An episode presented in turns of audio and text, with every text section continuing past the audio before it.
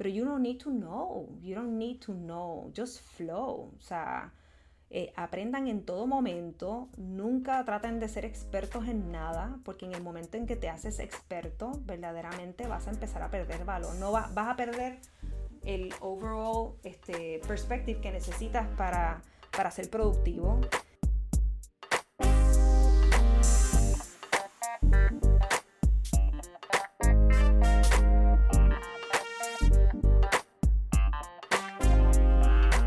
¿Qué es la que hay familia? Mi nombre es Jason Ramos y bienvenido a Mentores en Línea, un podcast donde hablamos con empresarios e influencers responsables por las marcas más destacadas, para que así conozcas quiénes son tus mentores en línea. Y en el episodio de hoy tenemos a alguien que realmente quiero y admiro y ella sabe que ella es una dura. Tenemos aquí a Angemili Latorre, co-founder y chief button pusher de Seriously Creative. No, me lo digas así que me lo creo. Que es la que hay. Súper, súper. Agradecida de estar aquí contigo en la invitación. Oye, Angemili, eh, ¿fue difícil conseguirte? ¿Eres una chica ocupada? Pues eso es bueno. Eso es bueno Dicen que la gente... Eh, a mí una vez me dijeron que que eso de, a una, estaba en una charla o algo y le preguntaron a las muchachas que estaban ahí, les preguntaron, este, ¿y por qué ustedes están aquí? Este, y la muchacha dice, pues fíjate, muy buena pregunta, porque yo no sé por qué yo estoy aquí, porque soy una persona muy ocupada. Y le, la, la, persona que estaba dando el workshop le dijo, pues exactamente por eso, porque estás ocupado, lo que tienes que estar pendiente es en qué estás ocupando tu tiempo y que sea lo que verdaderamente vale la pena. Que sea efectivo. Y ese fue el super shutdown, tú sabes, como que el momento que dije, es verdad, o sea, yo voy a estar eternamente ocupada.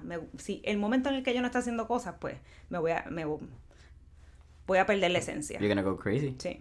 Mira, Angemili, cuéntame, ¿verdad? Cuéntame un poco más de, de tu background. ¿Quién es Angemili? Me cuentas también Seriously Creative que esta locura que han creado literalmente locura por, por lo que hacen. Una locura bien nítida. Sí. Y vamos a hablar entonces de la experiencia de, del salón, que también tenían ese, esa experiencia, lo que hacen en Seriously Creative, que haces como bottom pusher. Y seguimos por ahí. Bueno, pues vamos a, a empezar desde, eh, bueno, yo vengo de publicidad y mi esposo trabajaba en aquel momento para Red Bull. Eh, los dos siendo, pues, estando como empleados, decíamos, ¿sabes qué? Teníamos un nene chiquito y dijimos, tenemos que empezar a buscar qué es lo que queremos hacer porque sabemos que, queremos tener más espacio para... Y queríamos ser empresarios, punto. O sea, empezamos a, tener como estos pequeños brainstormings por el lado este, y, decidimos que habíamos descubierto una cosa que se llama design thinking y que aquí en Puerto Rico no existía nadie que lo estuviera haciendo. Y dijimos, vamos a montar una empresa con eso. Yo venía de turismo y tenía background en producción de eventos y dijimos, no hay un espacio cool para brainstormings que verdaderamente conduzca a la productividad de la gente. Lo, que más, lo más que hay son este, salones en, eh, en hoteles y no hay nada que verdaderamente inspira a la gente. So, vamos a montar un espacio bien nítido y entonces hacemos los brainstormings de nosotros allí. Y pues cuando empezamos a pensar en esta idea loca, pues nos fuimos en un fin de semana, recuerdo, a Guánica, y eso fue como un strategic retreat de nosotros dos, y ahí fue que dimos con el nombre de Seriously Creative, porque era exactamente lo que somos nosotros. Dana y yo somos opuestos. Eh, yo soy la seria, yo soy persona que soy de, de, producir. Lo mío es hacer las cosas sumamente estratégica y planner. Y Dana es, tú sabes, mil ideas al minuto, tú sabes, Red Bull, vamos a tirar el tipo del, del espacio, este, locura total pero en realidad en lo que nosotros nos saca por el techo, lo que a mí me saca por el techo de él y lo que tú sabes, yo le saco a él, pues es, verdaderamente lo que nos hace una buena pareja. Que él tiene unas ideas maravillosas, pero si no tuviera alguien como yo que lo ayuda a concretarlas y hacerlas, pues entonces no son nada. Y yo soy una persona bien, bien doer, pero si no tuviera la locura que él trae a las cosas que yo hago, pues entonces somos los dos 200% mejor juntos. Y pues montamos esta empresa, montamos un espacio bien loco en lo que era Coupé. Era bien difícil explicar a la gente qué es lo que hacíamos, pero cuando entraban al espacio decían, espérate, aquí esto está bien nítido. Y se daban cuenta, la gente se quitaba los zapatos, andaban en medias por el local, este, habían potato heads por todas partes. Era... Cierto. Y la idea era que la gente se sintiera que estaba en un kindergarten. ¿Para qué año es esto? Esto, nosotros lanzamos el espacio en 2008. Empezamos la empresa en 2006. Okay. Este, montamos el espacio, nos tomó un tiempito, montamos eh, lanzamos el espacio en 2008. Este mucho tiempo antes de que Design Thinking se convirtiera no solamente en trending, que es lo que está ahora, porque ahora igual que lo que es branding, que son cosas y elementos de publicidad que toda la vida, pero ahora branding es the, new thing, es, esta parte que se vende en todos los Amazon bestsellers. Y ustedes estaban way, way ahead of the trend. Y te confieso, fue sumamente difícil. Y mirando para atrás me doy cuenta de que el brick and mortar, eso debe haber tenido un espacio en el que invirtiéramos, que se convirtiera en el sitio donde hacíamos los trainings. Eh, pues ahora miro para atrás y digo, la, e, era difícil manejar un espacio porque conlleva un montón de cosas que te desenfocan de lo que son las facilitaciones que de design thinking que nosotros hacíamos. Pero si no hubiese sido por eso que hacía concreto lo que nosotros queríamos lograr, que eran estos brainstormings on steroids, pues en realidad eso fue el entry, el entry level de las facilitaciones. La gente entraba al local y decía, ven acá, esto funciona, ¿qué más ustedes hacen? Nosotros explicábamos innovación, explicábamos design thinking y la gente se le iba por encima de la cabeza. O sea, todo, todo el mundo tenía innovación dentro de su mission statement, pero nadie sabía con qué rayos se bebe eso. Y pues era tu high level y enseñarle algo concreto de cómo es que algo, tú sabes, este te puede inspirar, un sitio puede provocar más productividad, acelerar las ideas, que la gente saliera a pompear y que colaborara por fin, lo que no pasaba en un hotel, pues ellos decían, esto no sé cómo, pero está funcionando, ¿qué más tú haces? Y ahí es que empezamos a poder explicarles lo que era design thinking. Yo te confieso, a mí la palabra design thinking no me gusta. Yo soy una persona demasiado práctica. Y Yo esa no sé cómo explicar. Esa palabra de design es como frufrun, too soft pero el explicarle a la gente que es el ángulo de poder pensar construyendo como diseñadores, que es que tú te sientas y verdaderamente profundizas en las necesidades de qué, cuál es, qué es lo que tú quieres lograr, la parte humana de eso, eh, eh, entender el problema realmente y entonces poder construir esa idea que es con el es pensamiento en diseño, es como es diseñar las soluciones. Pues ahí tú sabes, como que a la gente le gusta. Pero no es hasta que una, un Eli Lilly, un Johnson Johnson, un banco, o sea, era difícil venderles esto de design thinking. Porque en aquel momento era un concepto casi. Era, ahora, es una realidad. Ahora... Es una metodología. Eh. Exacto. sí, y está bien pegada, pero la gente por donde entró fue por la innovación y da, ¿cómo tú, o sea, yo quiero esto. ¿Cómo lo hace? Después me lo explica. Pero cuando les, cuando les les demostramos con el espacio la diferencia que hace la locura y que, y que la gente cuando se despista se enfoca, digo yo. Cuando tú, tú, tú estás en la computadora y tú llevas haciendo un reporte por par de horas, llevas sentado y no es hasta que te levantas, te chequeas Facebook un chistecito, un meme de esos, te ríes o coges una llamada de alguien que tú sabes, este, tú quieres que te despistas de lo que estabas haciendo, que tu adrenalina otra vez sube, your love factor, ese happiness, el joy, el joy. Que cuando te vuelves a sentar te sientes más productivo y cuando de repente te sientas en la computadora ves todo más claro. Cuando, te, cuando estabas pegado ahí, como que todo se te nubla. pues hay que despistarse para poderse enfocar. Tú no puedes estar pegado en una clase de tres horas corridas, no. Claro. O sea, hay que coger sus breaks. incluso lo, lo que el, el motodoro, el ah, Modoro, el que un Pomodoro eh, Timer, que es una metodología de 25 minutos en, tiempo para ser eficaz, para ser efectivo, trabajas 25 minutos en, en, un tema, 25 minutos en otro. Tiene unos lapsos de 5 minutos o si trabajas una hora entera de 10 minutos para eso mismo. Para Estoy aprendiendo contigo esa metodología, pero, pero, sí dicen que la gente tiene 18 minutos de attention span. O sea, que tú a los 18 minutos tienes que como que cambiarle el pace, cambiarle la energía y que la gente no dura más de 40 minutos. Por eso es que los TED Talks son, son 18 minutos, 15, 18 minutos pero que tienes que, que, verdaderamente hacer un momento de pausa a los 40, porque ya a los 40 el engagement se va completamente. Por eso es que las clases en un momento eran de 45 minutos. Se supone, se supone que por esa es la razón, y yo creo que hace todo el sentido. Yo vivo de esto, y yo a la gente, yo los, yo los estoy observando constantemente la energía, para que, para que mis trainings y mis facilitaciones funcionen tiene que estar la energía y el engagement de la gente. Y yo los estoy mirando y yo me doy cuenta, yo lo veo el reloj y yo digo, tengo que darles un break. Y efectivamente, eh, 40 minutos. Qué loco, y tú mencionas eso, y en una clase, a eso a las 11 y 10, la profesora mira su reloj y menciona, y dice, ya es hora de irnos, porque todos tienen caras de apestado. y yo, anda, ¿qué acaba de pasar? Porque es diferente cuando tú te lo sientes, pero ya cuando es, una voz, un mensaje que el grupo está dando, yo, yo como profesora, yo creo que yo me hubiese sentido hasta mal. Yo tengo que admitirte que yo, hay veces que si no puedo pausar, pausar, le digo a la gente que le den reset al cuerpo y literalmente les digo que se paren en el mismo lugar, o sea, que se paren, se estiren den una vuelta, porque la gente, nada más con el movimiento, la gente, y si hay espacio, porque hay veces que están en teatro, Claro. pero si hay espacio les digo que caminen. Y eso lo aprendí en uno de estos trainings, que al caminar tú cruzas los dos lados del cerebro.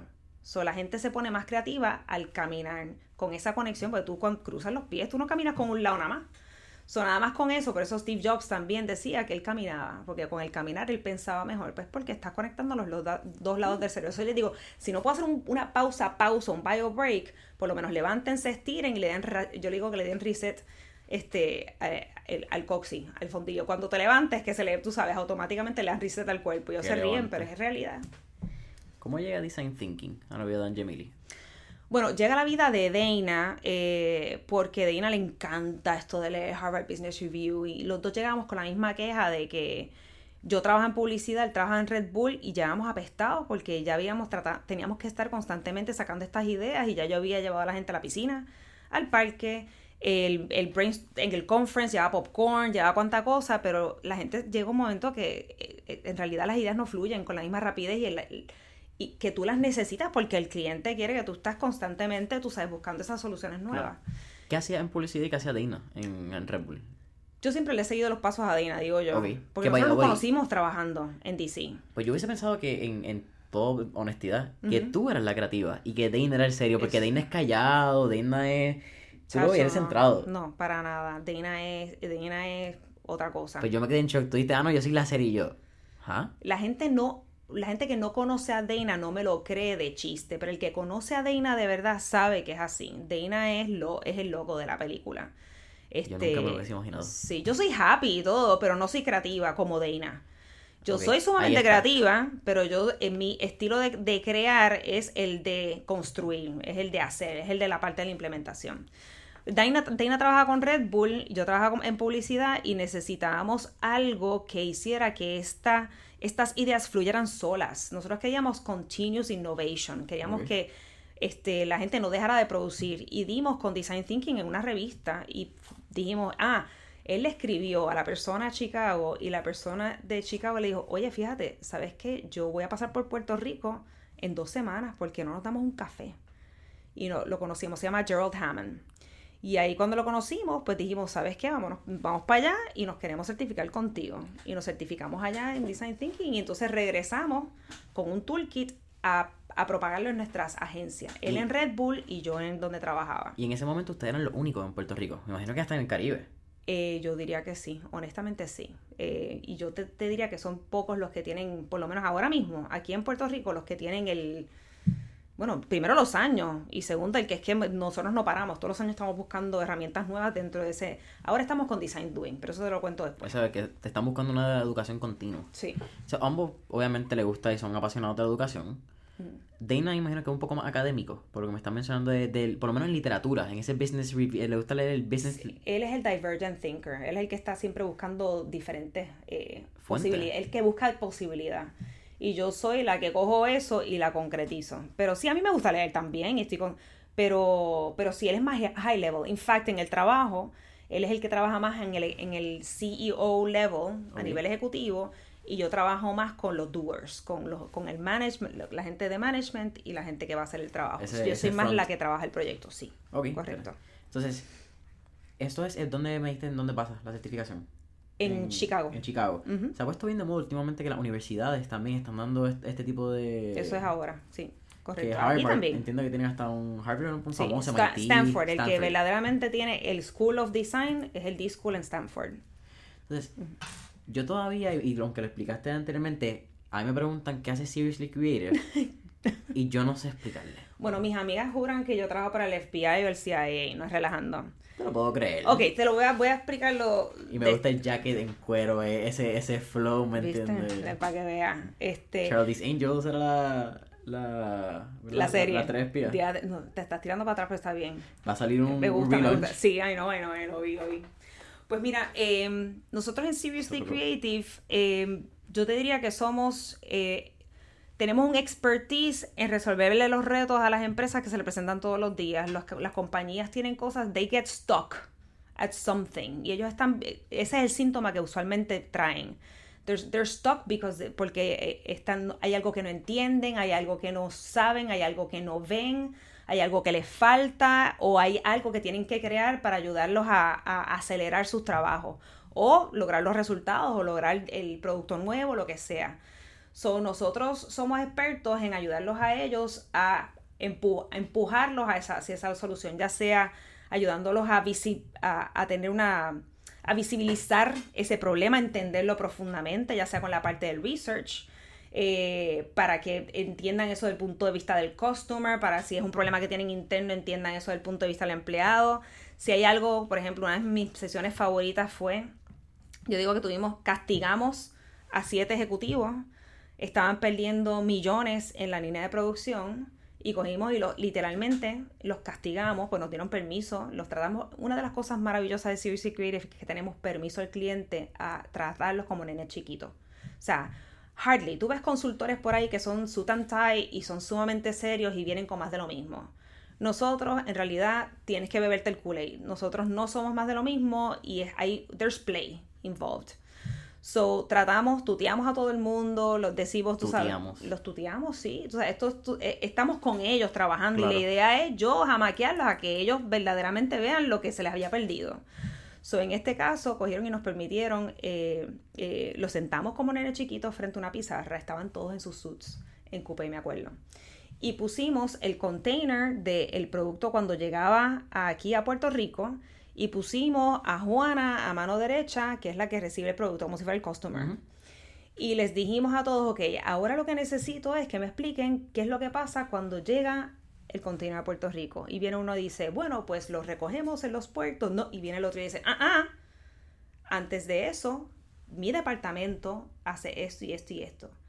Y así estuvimos como cinco horas pegados a la pared hasta que llegamos desde el punto A hasta el punto final, que es Doña Juana. Es el supply chain. sí, no quiero decirle, pero sí, exactamente. Y ellos, el problema que estaban teniendo en cada punto que alguien paraba y decía, no, no, no, no, eso no es así. El issue era que no habían roles claros, que no estaban claros de cómo es que el sistema, el sistema fluía, asumen que saben, porque se convierten en expertos en algo, y cada cosa que rellenábamos y aclarábamos veíamos exactamente todo lo que se estaba perdiendo, lo que le estaba costando hasta en compliance. O sea, habían costos, habían este, duplicidad de cosas que estaban haciendo. Y cuando llegamos hasta el final, las caras, yo, yo, yo tengo una foto de cuando ellos empezaron que estaban todos vestidos y al final que estaban, se habían quitado los zapatos, se habían quitado los jackets, estaban parados y estaban casi sudando de la emoción de que finalmente ya habían visto y valoraban también el trabajo de todos, de cada uno de ellos ya estaban claros. Que ni siquiera, llega un momento que son tan ejecutivos que ni siquiera piensan que es una falta de respeto preguntarle al otro, ven acá, pero exactamente qué es lo que tú No, no, no. Llegan a otro nivel y ya, pues cuando pudimos hacer eso a lo kindergarten, ellos fue que dijeron, espérate, now I get it. Y se convirtieron en mejor equipo porque aprecias el trabajo del otro, entiendes lo que, las interdependencias, porque es importante que yo haga mi parte bien para que la tuya fluya. So, nosotros hacemos desde eso hasta strategic planning, eh, hacemos este, ideations para diseñar el producto nuevo. Este, yo hago muchas cosas que tienen que ver con cultura, con el engagement de, de, de, los grupos. Todo lo que sea para, hay algo, you're stuck, we get you on stock. Que ese es el slogan. Ese es el slogan. Awesome. Sí. ¿Tú estudias aquí, en universidad? Estudié, yo estudié en Gettysburg College en Pensilvania. ¿En qué es tu bachillerato? En Relaciones Internacionales. Por ahí viene lo de Y Deina también. Yo hubiese pensado que Deina era mercadeo, fíjate. No, los dos somos relaciones internacionales. ¿Cómo llegan a publicidad y mercadeo? Por, por trabajo, por trabajo. Yo empecé, yo llegué por producción de eventos. Ok. Entonces es que llego a turismo. De turismo, en, turismo estuve en comunicaciones. En y porque somos los que trabajamos los eventos. Y de comunicaciones me invitan a trabajar entonces en publicidad, trabajando la cuenta de turismo. Y ahí es que hago el puente. relacionado. So, en realidad yo no estudié publicidad, pero lo estuve, o sea, era, yo he trabajado toda mi vida y aprendo haciendo. Que fue casi nativo entonces, ese pase, ¿tú sentías que la publicidad era orgánico, por usar la palabra trendy? fíjate, funny enough, yo veo mucho de lo que nosotros, eh, de lo que estudié, relaciones internacionales en lo que hago eh, Dana lo dice hasta mejor. Yo creo que relaciones internacionales es relaciones entre países y yo trabajo entre compañías y entre gentes y culturas. O sea, para mí es, lo mismo, a, otra escala. sí, es lograr conversaciones. Yo siempre he sido people person sumamente creativa en el aspecto de, de crítica, o sea, de, de veía comerciales que me gustaban y todo eso. Y yo creo que el no saber by the book las cosas, sorry, universidades, pero el no saber las cosas by the book me ha dado una eh, un beginner's mindset que me atrevía a probar cosas en publicidad, sea, del principio que funcionaban. Y pues es como que pues no, no la molestes porque ella sin saber la está pegando y así seguí cogiendo confianza, pero probando cosas. Mi marido dice que él tiene un, una especialidad en terrorismo y que eso le ha venido súper bien con par de clientes, pero en realidad no, no estudiamos esto, lo hemos, nos estamos constantemente yendo, te dirá que nuestra educación ahora mismo es estar yendo a convenciones y certificaciones todos los años y mantenernos en el, en el, en el vibe de todo esto. Algo importante que ha sido clave para el desarrollo de, de Seriously Creative es la importancia de las tácticas visuales y medibles es algo, yo creo que es clave cuando miramos cualquier meta en tu vida. No importa que muchas veces ponemos una meta que estamos en, ¿verdad? Estamos en febrero o marzo, estamos en este primer quarter del año. Siempre están las resoluciones de año nuevo. Muchas veces nuestras resoluciones no están guiadas ni son sostenibles, que es una palabra clave que voy a añadir ahí, ni son visuales, porque muchas veces, ok, sí las queremos, pero no hay una representación ni, ni en tu cabeza no está yo quiero ser así por esto, por esto. No hay una razón, no está formado. Está el, el wanted. Pero del wanted al... Tú diste una frase interesante, del querer al, al hacer, no me acuerdo cómo era, una de, la, de las TED. Pero se cuenta un poco más de, ¿verdad? En el viaje, un poco más de eso de, de tener visuales medibles y esa importancia al, momento de realizarlas. Porque a veces yo creo que como personas nos ponemos metas y nos, nos ponemos ideas que a veces no son reales, pero es porque tampoco las formamos en nuestra cabeza para que sean reales. Y yo creo que eh, el problema que nos pasa a nosotros como personas, como individuos, tiene mucho que ver también del, problema de las mismas empresas. Tenemos que aprender a ser más ágiles. O sea, hay muchas veces que tenemos que, que adoptamos estos proyectos que son, tenemos unas ambiciones tan y tan grandes que creamos estos proyectos, estas cosas tan y tan grandes que no sabemos ni por, por dónde darles el primer bite. Tú sabes, no, no sabemos ni por dónde entrarle. Y es lo mismo de las resoluciones. Yo uso mismo la misma pues, metáfora de las resoluciones, eh, la analogía de las resoluciones, de que tú pones 12 cosas en una lista y no haces ninguna. Es que, por ejemplo, nosotros una de las facilitaciones que hacemos a las empresas estratégicas es que le decimos News from the Future. Ellos, yo los pongo, por ejemplo, una compañía, les digo, ok, me dicen que quieren hacer la planificación estratégica de tres años. Y les digo, ok, pues este, digan, eh, más allá de un research que tienen que hacer anterior, pero les digo, es, dibújenme el periódico de la fecha. Les digo, ok, es, ¿cuánto estamos hoy? pues ponle, ¿qué dijo hoy? 25. 25 de febrero de 2023. Y les digo, empieza poniendo la fecha y entonces piensen en base a otra, un pre-work que tienen que hacer, pero piensen en qué es la portada de ese Harvard Business Review o ese Time Magazine, o escogemos una revista, y dibujen qué es lo que ustedes lograron que les da eh, orgullo? ¿Qué es lo que logramos que nos llena de orgullo? ¿Cuál es ese headline? ¿Y qué es ese dibujo? Y ellos dibujan ese News from the Future. Y en la parte de adentro les digo, ok, pónganmelo ustedes como en las, revistas que están en los editoriales. ¿Cuáles son? ¿Cómo es que ustedes lograron eso? ¿Cuáles son los temas principales? Y ellos cogen y te ponen, tú sabes, ahí te van poniendo cuáles son los temas principales que ayudaron a que ellos lograran eso. Y ahí está casi la pequeña planificación estratégica. Pero si vamos, nos, vamos, nos vamos a tres años, que es el qué es lo que lograron y cuáles son aquellas estrategias que los ayudaron a, a lograr eso, pues entonces es darle el back planning, el reverse engineering. Te fuiste a tres años, ¿qué es lo que tiene que haber pasado antes para que for that to be true? What must be true before? Vas desmontando el sueño. En fases para atrás, reverse. So, son tres años, pues entonces 2022, ¿qué es lo que pasó? Para que eso estemos encaminados en esa dirección. 2021, ¿qué es lo que pasó? Y entonces en 2021 los pongo a 2021 seis meses, tres meses, hasta entonces cuál es el starting point. Y ahí es que tenemos que empezar en ese starting point. ¿Cuál es ese primer, eh, los primeros 60 días, 90 días, no más de 100 días, que es el sprint? Igual, nosotros como individuos necesitamos, necesitamos ser mucho más ágiles en la manera en la que nos planificamos. ¿Qué es lo que, o sea, si quieres lograr hacer X eh, al final del año, que es reverse engineering ese, ese objetivo hasta que entonces lo hagas algo pequeño que tú puedas entonces en 100 días ponerte un algo que tú puedas medir al final de eso y decir, igual que, que en startups, ¿qué es lo que qué es lo que logré, cómo voy, para ver si eso sigue siendo, si voy en la dirección correcta, si hay algo, por ejemplo, que como en, en Scrum, si hay algo que se sigue repitiendo cada 30 días, me doy cuenta que no puedo desbloquear eso y sigue en el camino, tengo que bregar con eso para sacarlo del medio y poder seguir adelante, o si eso va a seguir ahí no va a ser algo manejable, pues entonces tengo que cambiar la ruta, el pivot, el famoso pivot. So, hay que estar constantemente uno parando, chequeando cómo es que va la cosa, midiendo para entonces poder move forward. Y la parte visual es nosotros, parte de, de, lo que hacemos es que ponemos a la gente a dibujar mucho las cosas, a hacer storyboards, a, hacer journeys para que vean y puedan mapear verdaderamente todas esas estrategias y toda esa planificación que están haciendo.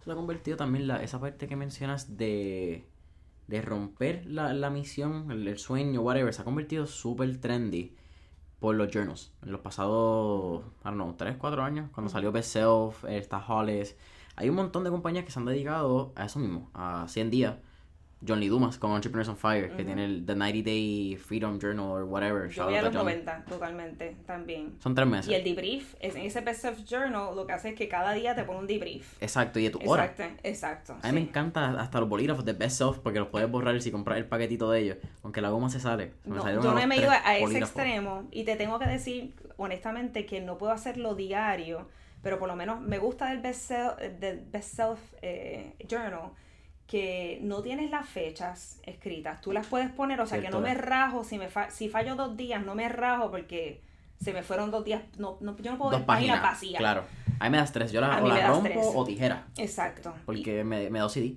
Pero el, ese debriefing, por lo menos una vez a la semana, que tú puedas poder decir qué es lo que aprendí, qué es lo que tú sabes, este valor, I, love it, I love it, love it. Y eso es lo que tenemos que hacer en vida y en proyectos. Hay un libro que se llama The Happiness Project, que es de esta persona que trabaja en New York Times, si no me equivoco, y decide que, por, ¿qué tal? Yo creo que eso es una de las cosas, uno de esos talks que yo di, que a ti te gustó, que era, ¿qué tal si la gente le pusiera la misma intención que le pone una planificación estratégica en los negocios a su vida? Y eso es lo que ella hizo. Decidió su News from the Future, que es lo que ella quería lograr, cuáles eran los temas principales, y lo dividió en 12, por ejemplo. Habían 12 temas que ella quería trabajar ese año, las resoluciones de año nuevo pero no las puso a las 12 en una lista. Sí las puso a las 12 en una lista, pero las priorizó y dijo, mes 1, enero, va a ser, este, por poner una cosa, la relación con mi esposo. Y decidió que todo ese mes ella iba a estar metiéndole duro a ese tema. Ese va, se iba a dedicar a eso solamente. So, todos los días ella tenía unos diferentes markers. Pues este, decirle te quiero, salir a, a comer, hacer cosas intencionadas. Y una vez ella podía cumplir con ese mes, ya había en 30 días completado un hábito y entonces el segundo mes que le tocaba eh, eh, limpiar, o sea, ser más organizada, por ejemplo, ya el primero, que era el del esposo, estaba corriendo y ya le podía añadir un layer. Claro. Iba, e iba construyendo. Porque ya había creado consistencia y disciplina. yes. Y a mí ese libro me encantó porque es verdad. ¿Por, qué nosotros somos tan este, estructurados en el trabajo y no le añadimos esa misma intención? En la vida personal. We can, why not? Sí, esa, parte de enfocarse en una. O sea, yo, yo creo que la referencia más broad y más trendy, por usar la palabra, que está trendy, de la la redundancia, es un libro de Greg McCon que se llama Essentialism, que es este círculo con un montón de flechas, pero las, flechas son cortitas. Y esto que si tú haces mucho esfuerzo para un montón de lados, pues te quedas corto. Ese añade un centímetro a cada flecha, a cada parte de tu vida. Si te enfocas en uno, quizás puedes tener el metro. Essentialism. Essentialism, esencialismo en español. Me encanta. Un buen libro, te lo puedo compartir, lo tengo en casa. Pero me encanta eso, hablas de unos temas que la universidad no puede darlo, porque son temas abstractos. La disciplina, la consistencia, la perseverancia y la intención. Le estamos hablando desde un punto personal. Pero tienen la oportunidad de trabajar con muchas corporaciones, ya, y no estamos hablando ni de pequeños ni medianos empresarios que son, ¿verdad? O personas que quieren ser empresarios, que es lo que nos escuchan. Has tenido la, oportunidad de trabajar con multinacionales, as big as they come. Y muchas veces esas, esos cuatro ¿verdad? pilares que, que te mencioné se van, paran de, no paran de existir, pero paran de estar quizás en, en este constante movimiento de, de, hacer las cosas con intención porque se convierte en tu cotidiano. Ya tú estás trabajando en este rat race por Lo que nos envuelve a todos es el propósito. no pare más. O sea, ninguno de ellos funciona solo. Tienes que, si no está puesto, puesto dentro del contexto del propósito y tú no estás bien, estás bien consciente de por qué, por qué. Start with why. Simon Sinek, right? Start with why. Si tú no tienes ese propósito eh, bien, bien eh, eh, mastered, o sea, lo, bien consciente, lo demás se va cayendo porque es la parte del engagement. Ni le vas a poner intención, o sea, no va a haber consistencia, no. Por eso es que los purpose statements dentro de lo que es personal y en las mismas empresas es tan importante. Eso es eh, mission y vision, básicamente. No, no, mano, no. Yo creo que mission es bien chulo. El vision es donde, donde tú quieres llegar. El mission es cómo, cómo vas a llegar ahí. Pero el purpose es el why. Why the hell are we doing any of this? Y eso es, envuelve todo lo que nosotros trabajamos. Y eso es uno de los primeros ejercicios que yo hago con los grupos para, para empezar. En fact, yo hago un ejercicio que es, estamos hablando de cultura. Hago un ejercicio que es que ellos empiezan este, explicándome what drives them. Y me dicen, pero ¿es en, la, en el trabajo o en la vida? Y yo, en, todo. O sea, que, ¿por qué tú te levantas por las mañanas? What drives you? Why are you here? O sea, ¿por qué tú haces las cosas que, que te motiva, que te inspira, que te pompea? Es lo que les digo. Y una vez hacen eso y lo comparten con la mesa, se dan cuenta que hay unos, unos pilares básicos humanos. vamos a hablar, todo se trata de los humanos. Tú puedes automatizar, todo lo que tú quieras, pero al fin y al cabo, el que está detrás de todo eso es un humano. It's always a P2P, a person-to-person experience. Todo, todo. Y entonces una vez tú tienes, cuando ellos se van dando cuenta de que hay unos pilares y que todo se trata de humano, tú puedes construir en base a eso como grupo un purpose statement. Y yo los cojo de soquete y les digo, hazlo del punto de vista personal. Pero cuando construyen eso, somos un grupo de personas que lo que nos mueve es este, construir experiencias este, mágicas para nuestros, sin querer, meten el negocio. Porque se pompean otra vez y se dan cuenta de that's why we're here. Y yo no, yo no cambié el contexto, no les dije háganmelo del punto de vista del negocio, lo hacen solitos. Y cuando ves eso, te das cuenta que todo lo demás, los memos, este, todas las, eh, las reuniones, eh, la, la, planificación, todas aquellas cosas que ya te estaban como que eh, eh, afectando en el trabajo, they have a, meaning again, porque it becomes meaningful for you. Vuelven a coger vida. Sí. Y pues aquella visión la vez más real, la misión que es cómo vas a llegar ahí, todo eso nuevamente va este, envuelto por esta nube de propósito. Hay un libro bien chulo, se llama Purposeful también, si te gusta el tema le está añadiendo una larga lista. Bueno, tú me diste otros también. Y una repercusión económica a mi carrito de Amazon. No te preocupes, eso es. Yo te, yo te, puedo compartir. Yo trabajo en Audible, en verdad. Yo no, no tengo mucho tiempo de sentarme a, a leer. Yo es todo podcast y, y Audible. Pues yo cogí una, me, me vi una buena y una mala costumbre a la misma vez con los podcasts. Porque algo de los podcasts es que si realmente te vas en ese viaje, pues puedes perder tiempo. Y más si, mm. si escuchas mucho podcast. O sea, tengo que ser bien consciente porque me trato de consumir más podcasts en inglés que en español. No voy ni a mentir. Por, por, por idiomas, por costumbres que se puedan pegar en, la persona de uno. Más cuando uno tiene un, un medio como este. Pero sí, voy a, voy a añadir Purposeful y The Happiness Yo tengo dos hijos y tengo un marido y tengo un trabajo y empleados y todas esas cosas. Yo, yo, yo creo que no, mi tiempo de, post, de podcast y audible no está mal gastado todavía porque no tengo tanto, pero cuando lo uso, por ejemplo, si me voy a correr, escucho dos de 20 minutos o uno de 40. Este, it's perfect timed, perfectly timed. Es más, yo creo que me, me tardo más corriendo pues porque paro a tomar, a enviarme voice notes y toda la cosa. Pero it's my way of, of keeping up. It's a very ¿Te mandas voice notes a ti misma? Sí. Qué interesante. He visto gente que escribe notes. Sí. He visto gente que se manda mensajes a ellos mismos. Sí. Pero tú te mandas voice. Sí. Why? Porque me lo estoy diciendo en mis propias palabras, además de que avanzo más que typeando, si quiero seguir corriendo. ¿Y cuál es el propósito de, de, de, hablarte a ti misma? ¿Qué te recuerdas? Porque nunca lo hemos hablado en el podcast, es la primera vez. Este, fíjate, no, me lo pongo en mis propias palabras. Hay veces que me lo pongo en mis propias. O sea, de, yo soy bien arroz con habichuela. O sea, si hay algo que está muy rebuscado, pues me lo explico como yo lo explicaría. Ok, pero no te, no te no te mandas reminders, no te mandas to-dos. Eh, no, porque de ahí lo que hago es que los paso a Google Keep. ¿Qué es eso? Eh, bueno, esa me la dio una compañera mía este, de, de California que trabaja con Disney.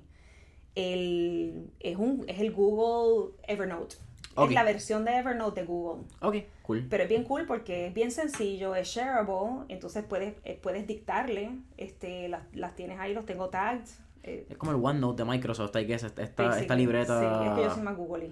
A mí me gusta, lo que pasa Sí. es que como la UV no da Microsoft, pues I have it, Pues sigue con tu Sí, sistema. Pero para el que no lo Drive. tenga, Google Keep prega súper. y es parte de Drive, del Google Drive. Es parte de Google Drive, está todo conectado ahí, sí. No hay nada mejor que saber utilizar spreadsheets. Ujú, Y- Eso es hermoso. tienes todo, sí. Mira, Angie, cuéntame un poco más. Entonces, también tienen los Pechacucha, que, que mezcla parte de lo que hace Seriously Creative. Sí. Esta versión de... Explica tú, que es un Pechacucha. ¿Cuánto tiempo tenemos en ustedes relajando? Tiempo, vale. Cu- Cuanto tiempo tú tengas, hay 10 Pa- podcast para ti. Para mí que los pechacuchas, nosotros los empezamos a hacer porque teníamos este espacio maravilloso. Y estábamos en una temporada en la que el, el ánimo en Puerto Rico está empezando a fallar. O sea, la- ¿Empieza en Coupé o ya esto empezó en Coupé. Ok. Sí, esto empezó en Coupé. eh, 2008, 2009 también empezaron los Pechacucha. Yo diría que fue como casi 2010. Una Como, como los dos años. Como una contestación a la, a la... ¿Verdad? Porque en el 2008 pasa el house market crash. Bueno, no, con 2008, en 2008 con el house market, market crash, nosotros abrimos la oficina. O sea que yo empecé a llorar porque yo dije, yo no sé qué va a pasar. Claro. Pero como al año y medio, que porque ya pasamos el susto, pero el ánimo en Puerto Rico estaba verdaderamente ya empezando a fallar, pues nosotros dimos con par de proyectos de amistades que decíamos, mano, qué cosa tan brutal, y por qué es que nadie sabe de esto. Y decidimos, y mi esposo, nuevamente el creativo, había eh, escuchado esto de los pechacuchas y me lo había pichado y me había dicho, están estos eventos, están bien chulos, porque no cogemos la, la licencia y los hacemos aquí en Puerto Rico. Para el que no conozca lo que son pechacuchas, es un formato eh, de presentaciones que son time boxed. O sea, la idea es que venían estos arquitectos en Japón y se reunían y, tenía, y presentaban sus proyectos. Pero cuando tú tienes un proyecto creativo, te, te encanta tanto que te, te, te tardas mucho explicándole porque te encanta. Algo que te encanta, tú no, tú no te editas. todo, claro. Y ellos mismos se enchismaron y dijeron, mira, en verdad, esto está muy largo. Así que vamos a hacer unas reglas, bien japonés, sushi style, ¿ok? So, eh, la presentación va a ser hasta 20 plantillas, no puede ser más de 20 plantillas. Va a ser este, auto-timed, o sea que las plantillas van a correr solas, a lo, ca- cada plantilla dura más que 20 segundos. 20 plantillas, 20 segundos, cada presentación dura solamente 6 minutos con 40 segundos. So, nosotros cogimos y nos encantó ese formato y Deina dijo esto, ah, vamos con la licencia, no pasó nada. Vengo un día y tenemos a alguien que nos presenta algo, está súper chulo. Y yo digo, esto estaría chulo para el pechacucha. Y Deina dice, sí. Y yo cogí por la tarde, yo soy nuevamente Angie, la Serious One. Y así es que yo manejo a mi marido toda la vida. Cogí, llamé a B. Fernández, que son este, clientes y amigos, y les dije, miren, yo tengo esta idea, ya yo tengo el local, quiero hacerles, son pechacuchas, se lo dije hasta de boca, no le escribí ni una carta, le dije, tengo esta idea, lo que quiero es que vamos a coger tres presentaciones de tres ideas chulas para Puerto Rico que ayuden a, o sea, son ideas que ayuden a echar para adelante el país. Tiene que ser, non, hay un requisito, non-profits, corporativa. No, podía ser cualquier. Es más, yo tengo personas que presentaron cosas que ellos ni siquiera trabajaban. Era, por ejemplo, un Carly Dávila presentando una idea para Hogar Crea. Porque no entendía por qué Hogar Crea tenía que tener el mismo mod- modelo de negocio. Claro. Eran los menos. Pero en realidad, usualmente era este, inventores, este, non-profits, eh, organizaciones comunitarias presentando sus proyectos. Y la idea era que eh, nosotros, nada, teníamos el espacio, B. Fernández nos ponía la comidita y teníamos una noche, tres presentaciones de ideas para Puerto Rico. 20 minutes. Técnicamente, a nivel de presentación. 6 minutos con 40 cada uno. De- sí, de- de 20 minutos. exacto, sí, pero eran 6 minutos con 40 y como 12 de discusión. Wow, ok. Sí, pues la idea era que nosotros cogíamos y las tres presentaciones las buscábamos que fueran temas totalmente opuestos. So, había algo de educación, tecnología y comunitario. O sea, como que habían tres cosas y invitábamos a la gente que no se conociera. La idea de esto es que fuera un curated group of people, que todos fueran, y yo los describía como optimistas. Gente que tú te das cuenta que tenían ganas de echar para adelante el país, que no se habían dado por vencidos y que decían, ¿sabes qué? O sea, aquí there's hope. Y que de alguna manera tuvieran influencia o tuvieran esas ganas de poder conectar estos proyectos.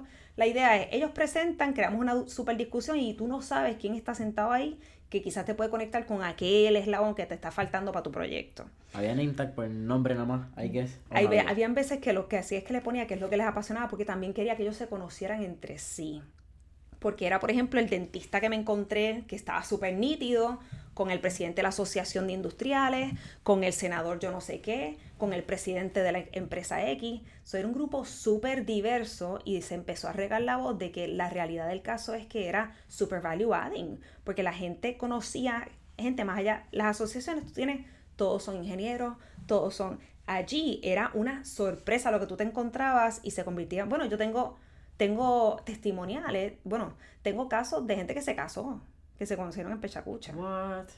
Más allá del el cuento que ya te hice de, mi, de una de mis mejores amigas que, que la conocí en un Pechacucha. Claro. So, en realidad era, era gente bien, bien nítida, proyectos nítidos y las cosas que se presentaban allí. O sea, tenemos desde campañas este, hasta inventos. Bueno, una vez hubo uno que presentó un tsunami shelter. Yo no sé si tú te enteraste. Hay un proyecto de esta persona boricua que este, hizo lo que es un tsunami shelter. Una cápsula eh, en concreto. Es una idea. Y él quería montar el prototipo. Este, que es como, era como un tic-tac, ponle. Donde cabían como 15 personas y entonces la idea era que los ponías en los rice fields eh, eh, para que cuando vinieron, porque usualmente, exacto, usualmente el problema en los tsunamis no es en las áreas, no es en las ciudades, era que había gente que se podía salvar en los fields y tenían tiempo de reaccionar pero no tenían dónde ir. So, la idea era tener estas cápsulas en los, en los fields donde la gente pudiera, cuando veían la ola, empezar a ir, montarse y esta cápsula, como era en concreto, se elevaba y se anclaba y tú estabas en tu capsulita, sobrevivías la cosa, eso se movía con los waves y volvía a bajar la cosa. este es un puertorriqueño, tenía esta idea y cuando él escribió a la asociación, a la whatever de tsunamis en Hawái, él tiene una carta de aquellos diciéndole, ¿sabes qué? Esto, esto yo creo que puede ser la solución, porque lo que nunca había, lo que nadie había tratado era concreto. Long story short, pasa otro tsunami tienes que chequear, está todo, está el pechacucha. Viene otro tsunami y empieza a llamarme CNN. Porque se habían enterado por la gente de Hawái que estaba este invento y que quizás podía funcionar. Y yo, bueno, es que yo conozco a Miguel, pero yo no soy, o sea, yo no trabajo con él, pero yo los conecté para la entrevista como si fuera la... Pero había desde inventos hasta movimientos y cosas que surgieron, o sea, bueno, nada, hay una gran lista de cosas que pasaron ahí. Y eso lo hicimos por casi seis años. Tengo una pregunta fuera de tema. Pero hay, una importancia en todo lo que tú haces, que es que saca un propósito. Sí. Eso Ese es bien tradicional tuyo. Sí, eso es mi, mi, mi tu, razón tu core, tu pilar. Sí. Y si yo en el momento, yo tengo mi propósito muy claro, que verdaderamente para mí es eh, ser productiva, ser feliz y lograr un cambio donde sea que yo esté. Y pues todo lo que cae ahí, pues mi trabajo, yo tengo en el momento en el que yo sienta que, no, que me está, que, que, que no soy feliz, que no, no, soy libre, tú sabes, hacer creativa y todas estas cosas, mi engagement va a bajar. En el momento en el que yo no pueda estar con mi familia, mi engagement va a bajar. En el momento en el que yo sienta que yo no estoy teniendo impacto donde sea, mi engagement va a bajar. Todo ese, el pechacucha, siempre, bueno, te digo, yo era feliz, yo me sentía este, que tenía impacto y todavía, todavía estoy viendo los resultados de todo eso. Yo creo que eso fue un momento que sin intención, que verdaderamente lo que estábamos era poniendo el espacio y creando una plataforma para que la gente conectara, ha sido de los momentos más bellos. Bueno, mis hijos lo veían también y veían toda la, todo lo que pasaba por allí, la gente, la felicidad. Eh, estoy loca por volverlos a empezar otra vez. Y van a volver a van a volver, pero va a tener un twist. Ya te, ya te contaré. Poco a poco me, me cuenta el Al que le interese que me escriba. Que vienen ya pronto. Tienes esa parte de. de, de purpose. ¿Viene de papá o viene de mamá? ¿O la aprendes, o la aprendes luego en el camino? Yo, yo creo que viene desde que montamos Seriously Creative. Yo me di cuenta de que cuando tuve ese primer hijo y fue prematuro, que me cuestioné, o sea, dije, wow, eh, ¿qué es lo que verdaderamente a mí me, motiva? y me, me hace levantarme todos los días, además de que también pasó un postpartum depression fuerte, este, empecé a, a sacar cosas de mi vida que me, está, que me jalaban, empecé a leer muchísimo sobre lo que es el happiness, este tema de Happiness Project, Happiness Advantage, y empecé a darme cuenta de que eh, la gente con la que te juntas que te añadan, este, bajar, eh, eh, quitar el noise, yo digo, eh, bajar el volumen de todo lo que es negativo en tu vida. Sí, este shatter de, la gente que Todo el noise, desde gente hasta comments, o sea, todo. Vamos a disectar eso un poco, porque yo creo que, que, es un tema, uno nuevo y bien interesante que vamos a tocar. Tenemos las redes sociales, tenemos las redes sociales que nos añaden, simplemente adaptan antes, ¿verdad? Lo que antes era, vamos a hacer una tangente más adicional a eso en las redes sociales está el problema de lo que son los niveles químicos de serotonina, dopamina, whatever que crean los likes. Este, este movimiento, ¿verdad? Químico que pasa por aceptación social. Mm. Antes pasaba igual en las escuelas cuando tú eras bien los convitos, tú eras el cool, no eras el cool, me hacían bullying, mami, mira el recorte. No era tan visual, pero sí. Sí, ahora simplemente se expande este megáfono que va a ser. Eh, más, tiene más reach, más alcance. Estamos hablando. Eh, de noise lo que pasa con las redes sociales es que nos añade noise a nuestras vidas. No solamente en lo que la gente pueda decir, pero rellenamos con noise de darle scroll. A veces entramos en este juego de voy a Instagram, voy a Facebook, voy, ¿verdad? Ese jueguito. Y mencionas la parte de lo que de ese círculo cercano tuyo. Pero en redes sociales tú también tienes un círculo que a quien tú le das follow. Tú manejas quién está en ese círculo, no solamente personal, pero en redes sociales. Y cuando miramos a jóvenes, muchas veces lo, por, y me incluyo, decimos, ah, pues estar con esos panos no me afecta porque yo soy yo. ¿Cómo realmente afecta al individuo? Porque está el, el cliché quote de tú eres la suma o el promedio de las cinco personas con más que te rodea. Which is fucking absolutely true. Y yo soy resultado de eso. Yo no estaría sentada aquí al frente tuyo si no fuera por la gente. Bueno, te puedo contar hasta de un grupo específico que se llama, nos llamamos senadores, los senadores de Miramar. Y lo que hacemos es cenar. Y fue... Los senadores, literalmente senadores. Senadores de Miramar. Con C, ¿verdad? Es ese senador. Sí, exacto. porque es de Senado. Exacto, sí, sí. Es de Senado. Nos lo copiamos de unos amigos que, que, que se llaman senadores en DC, pero olvídate, ellos no tienen... Era entre nosotros, eso no es nada público. Pero nos llamamos senadores de Miramar. Eh, y fue... Eh, nosotros teníamos muy presente, eh, tengo esta amiga que se llama Wesley Cullen y, y que paz descanse, eh, de el impacto que habíamos tenido, el, que, que tuvo el conocernos nosotras.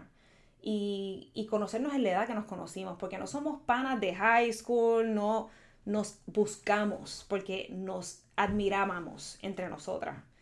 Y fue como, literalmente, Joelyn vino donde mí y me dijo, eh, primero que se coló en un pechacucha, porque yo ponía unas reglas bien ridículas de que esto no era para invitar al que te diera la gana, esto era gente escogida, como te dije. Y entonces ella eh, eh, era la esposa de Carlos Cobian. Y Carlos, yo le invitaba a los pechacuchas, pero la realidad es que Joelyn podía venir. Pero Joel me ponía tan nasty en el email diciendo, recuerden que esto es individual y personal y tú sabes. Este, que Carlos no solo decía Joelyn y Joelyn quería venir a los pechacuchas. Ella como el tercero o algo así, ella vino tú sabes, por su cuenta, y dijo, yo soy la esposa de Carlos Cobian, y yo sé que ustedes son bien específicos con la invitación, pero no me importa, yo quería venir anyway. So ya me enamoré de ella desde ahí. That was the first click. That was the first click, absolutely. Pero ella me, cuando nos sentamos al lado es que yo, es que yo he escuchado tanto de ti, mi esposo no para de hablar y esto de los pechacuchas y yo te admiro tanto y yo quiero janguear contigo. Y así fue también Wesley, tú sabes, que nos juntamos con Wesley y nos buscamos, pero no nos conocíamos. Era yo te admiro y quiero sentarme contigo. Creamos una amistad tan y tan real porque era de, respeto, de respeto y de que I want to learn from you. Si yo me siento a comer con estas mujeres y la realidad es que es, yo, yo quiero saber más y los temas no paran, tú puedes estar cinco horas y todo es nuevo. Que ahí es que entonces Joelyn coge y nos coge de soquetes a todos y dice, ella coge un grupito y dice, ok, nos vamos. Wesley, este, eh, Luis con Marla, unas parejas, que todos éramos más o menos los mismos. O sea, eh, están eh, Cristina y Ricardo, que son el arquitecto y diseñador, que son pareja igual que Dana y yo. ¿Sí? Ricardo, el de... Álvaro, Álvarez, Díaz. Sí. Cristina con Ricardo Álvarez Díaz este, Marla, que trabaja en Popular, con Luis. Otra pareja de la misma edad más o menos, pero tenemos los mismos intereses. Intereses. que podían proveer valor entre ustedes. Aquí no era aquí no hay ningún vampiro, por usar el término. No. yo conocía de ellos, pero no eran mis panas. Claro. Pero Joylyn nos cogió de soquete y nos juntó a todos y de repente tenemos esta cena y somos como 10, somos cinco parejas y el, la conversación fluyó tan y tan bien porque ella nos hizo lo mismo que yo hice con el Pechacucha, hizo un casting de una gente tan nítida que de, nos hemos convertido en mejores amigos. Crearon este mastermind, por usar una palabra que está súper in... Y todos nos elevamos, o sea, nos hemos convertido en los... Joylene ha sido la mejor cheerleader que yo he tenido en mi vida. Wesley siempre, o sea, yo tengo gente que me llama y me reta todos los días y esa es la gente que yo más admiro toda la gente que me jalaba energía, que, o sea, hay veces que hasta la misma familia sin querer. Mira, bájale el volumen o, tú sabes, vete eliminándolos poco a poco porque yo he crecido tanto más por la gente que me está constante, constantemente pushing and inspiring me. Yo creo que es algo que, por usar Gary Vee, que who doesn't know Gary Vee, eh, el influencer de redes sociales, este tiene un, un quote. acuérdate que soy medio boomer. Ah, tranquila. esa parte de los X, que es la parte brillante después. Pero ya nos dicen boomers. No, no, te, te lo voy a va a gustar. El problema mucho está que es casi el cliché, pues tiene tantos millones de followers que lo ves metido en todas las otras páginas de influencer. Pero él tiene una, una referencia muy interesante que creo que lo ha repetido en muchos videos. Que es que when shit's going down in your ecosystem, in your surrounding, te tienes que poner unos audífonos and you gotta listen to some positivity. Tienes que, porque muchas veces viene, la familia, muchas veces viene estando en los sitios que hasta los 18 o 21 años, si estás en Estados Unidos, Puerto Rico, muchas veces no te puedes ir, muchas veces no tienes otra opción, pero tú quieres cambiar. Y simplemente toma eso, toma ponerte energía positiva, toma ponerte a escuchar porque tienes que quitar ese noise que it's just gonna drag you down. Y muchas veces no lo entendemos porque como supone que la familia haga lo mejor para nosotros usualmente son los que más te quieren proteger también. O sea, no es. No, de a mala intención. Yo, yo, yo, digo que es hay que ser optimista estratégico. O sea, no es ser más que soñador por ser soñador, es ser un optimista porque sabes que hay una mejor manera de buscar las cosas, pero seriamente y estratégicamente crear esa, e, esa solución. So, no es, nuevamente, no es por soñar por soñar, sino saber que hay una mejor manera y darle casco hasta encontrarla. Y para eso you have, para eso te tienes que concentrar. Y ahí es que tú tienes que turn off the noise, turn off the volume y poder ponerte los headphones y buscar y enfocarte en encontrar esas soluciones. It's not gonna be easy. Mencionaste que se buscaron y que verdad fue que fue casi bello. No de otra manera, en verdad. Estuvo súper nítido.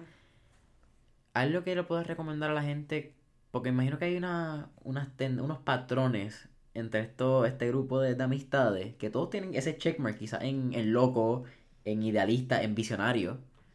Está bien nítido que tú dices eso, porque una vez hicimos un escape room entre todo el grupo. ¿Qué es un escape room? ¿No has ido a escape room? No, no, no, no. Hay uno en el viejo San Juan. Es un. Es, es un sitio, es un sitio, es un juego y tú separas y tienen salones que son para 8 personas o que son para 12 y es como un team building, te dicen, te encierran en un, un sitio, en, el caso del, del viejo San Juan es como una cárcel. no.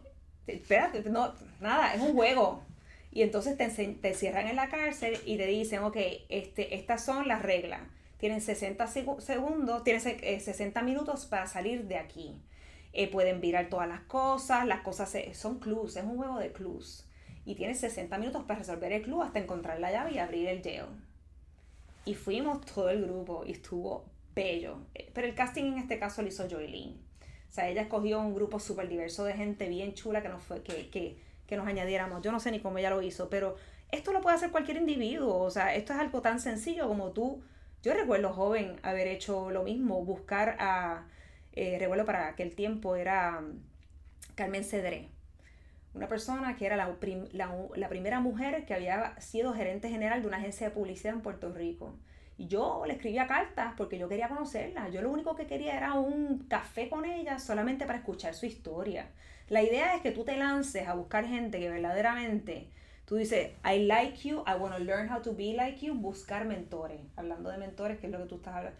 Búscalos sin miedo. A la gente le encanta que los busquen, les encanta contar sus historias y, y esto de el mentoring es algo que cuando a ti te buscan, you can't help but try to give back. O sea, no sé, a mí nunca me ha, salido mal. Hay Porque que tuviste personas que te mentorearon. Tuve personas que me mentorearon y tuve personas que recuerdo que, me, que tuve cartas que escribí que nunca me contestaron, pero tuve cartas que sí me contestaron y tuve gente que cuando tenía el acceso de verlos en una convención me les acercaba y les decía, admiro muchísimo el trabajo que hace. Yo no sé cómo tú lo haces, yo no, puedes o darte una copita conmigo si ya estábamos en esa edad, o darte un cafecito conmigo, invitarlos, pero era, y yo pago, mano, un café, que son cinco pesos, ponle, si es un sitio fancy. Claro. Pero la idea era que, te, que se sentaran contigo y, y que te dieran media hora de contarte cómo lograron lo que lograron, porque yo quiero ser como tú cuando yo sea grande. Y they loved it. Y ahora yo, a mí, cuando me hacen esos acercamientos que me los hacen, es con muchísimo, o sea, gusto que lo hago. Yo siempre saco, por ejemplo, le digo a la gente, yo dejo mis nenes a las 7 y media de la, mañana en la escuela. Entre 7 y media y 8 y media, yo estoy disponible para proyectos que tienen que ver con, o sea, o mentoring, o que me llame alguien que tiene una duda con su negocio, cosas que a mí no, que no te voy a cobrar por eso, este, pero que estoy dispuesta a apoyar, pero yo tengo que manejar mi tiempo, siete y media, ocho y media, you can make it, levántate temprano, nos encontramos en Gustos en Miramar o, o donde sea, pero el mentoring a mí me produjo tanto que yo, ah, para mí es importante darlo para adelante. Give, give and take. Otro excelente libro para que, para que lo pongas en la lista. Give and Take. Mi carrito de Amazon va. Give and Take. Ya de Adam Grant. warning. De Give Adam Grant. Take. Excelente. Mencionas una parte muy interesante en Jamili que, que, que esto no es trendy. Esto ya simplemente creo que ha sido un, un pilar en, en personas exitosas. You're a very early morning person. Sí. Way too early sometimes. Sí. Porque hasta el mensaje que me enviaste el otro día fue.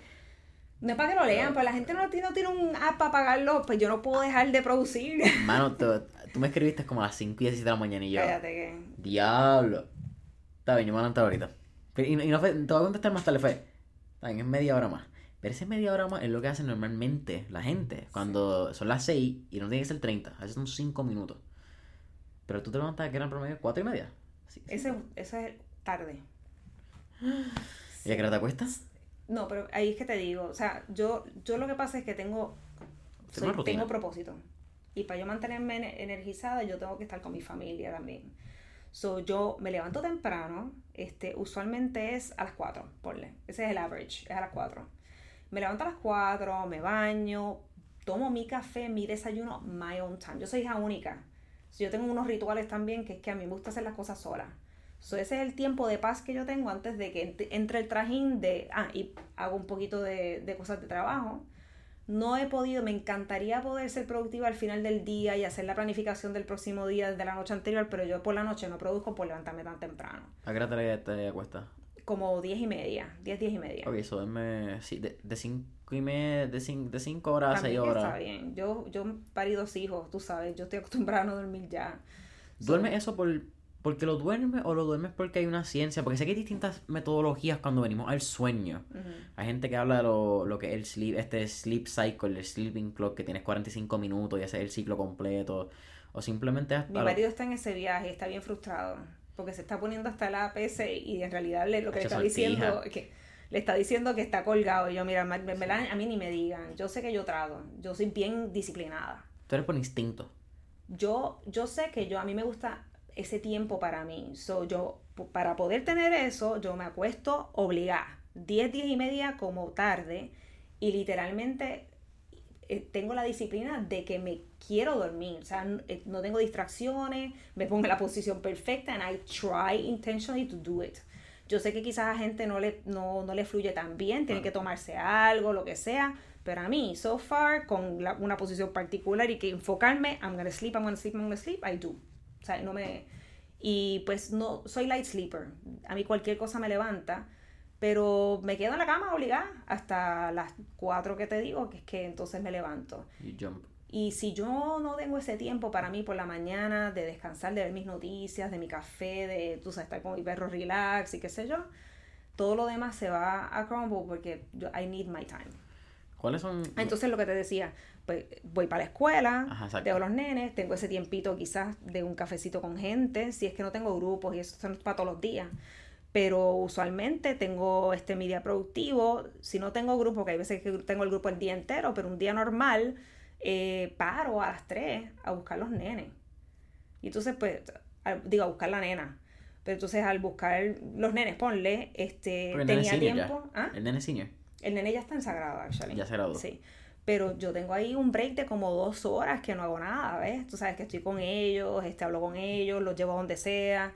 So, ahí paro de ser tan productiva, pero si hay alguna práctica de algo, me sentaba a la computadora, o sea que sigo produciendo y puede que pare, ya, con, yo no soy de estar trabajando hasta las 10 de la noche, by the way. Ok. So, yo llego a casa y cocino, pues, no piensen que cocino, pero si es un día que me toca, cocino, veo televisión y jangueo con ellos y entonces me levanto en el, yo tengo los tiempos que soy productiva, soy extremadamente productiva, pero no es así consistente todo el día hasta las 10. Tú tienes una capacidad de hyperfocus. I, I have, I- absolutely.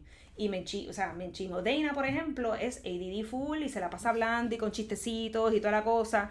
Yo me pongo los earphones y miro para, para la pared y, le- y- y lo ignoro. Porque I need to, y le digo así mismo, I need to get this done. Yo tengo las dos. Yo tengo mis periodos que a veces soy y parezco un guacamayo y hablo. Y hay veces que es TFU y vamos a meternos y nos concentramos. Y por eso me gustan estos audífonos Dana puede grandes. hacerlo, Dana puede puede hacerlo también, pero él gravita a ser el Joker y él, tú es Le gusta esa parte creativa. Pero él es, es- es- es una chulería, pero, pero sí, hay veces que es como que, por favor, vete ya. Mencionaste tu tiempo eh, por la mañana y mencionaste tu café.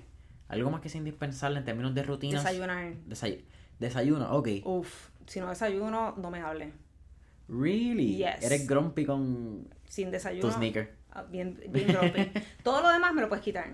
No tengo ni que almorzar y no tengo ni que comer. Pero el La desayuno, uf, I love breakfast. I'm a break- es más, a mí me gusta breakfast por la noche. Dennis. Eh, no Ya. tan heavy, pero, pero I, I could do breakfast all day. Really? Oh, it- It's just the meal itself como I te love gusta. it, sí. Dulce o salado. Sí. Eh, más salado, full. ¿Más salado? Sí. Tú ves sacar el dulce. Hubiese pensado sirope. No soy, fíjate, no soy de dulce para nada. Yo creo que como estuve a dieta toda mi vida, es como que le- ya le cogí Yeah, este, a los dulces. Un creme brûlée no le voy a decir que no. Pero, Pero ¿quién le dice que no pero, creme Exacto. Pero, de- leches. pero desayunos y eso también. Pero desayunos y eso en realidad este todo es salado. Pero, o sea, Ex Benedict, un, un ex Benedict a las 3 de la tarde. Dime que eso no es como que en Café Marquesa. Boh, nunca sabes que te nunca reto, te reto. Café Marquesa. Ex Benedict, Café Marquesa, 3 de la tarde. O a las 2. La cosa es almorzar un ex Benedict bien nítido. Wow, Angie. Sabes que no hemos hablado nada de lo que pensaba que íbamos a hablar y me, y me ha encantado. Porque salió orgánico, es natural. Hay una parte que me interesa que va con, con mentores en línea. Y es tu experiencia con jóvenes en riesgo. Ok. Cuéntame uno que es jóvenes en riesgo. Lo conocí y... Aunque creo que lo menciona en uno de los dos TED. eh, ánimos. Ah, lo menciona en el TED, Sí, esa es la mencioné en principal. el TED, sí. Pero, nada, cuéntame que un poco más de eso de, de jóvenes en riesgo. y, y ya que estamos hablando con mentores en línea, ¿verdad? Estamos hablando de jóvenes. Ese es offline. Yeah. Este, pues mira, Jóvenes de Puerto Rico en Riesgo es el mismo pro- es, es basado en el programa en Estados Unidos que se llama Youth at Risk. La idea Que es muchos atletas, muchos presidentes. Sí, sí. It, it's been known porque la gente dice, I was part of youth at risk. Sí, yo creo que el que más famoso es por J-Lo y toda esa gente, y toda esa gente del Bronx. es Boys and Girls Club. Ok. actually. Sí, que eso es un after school program. Yo estuve en la junta de Boys and Girls Club.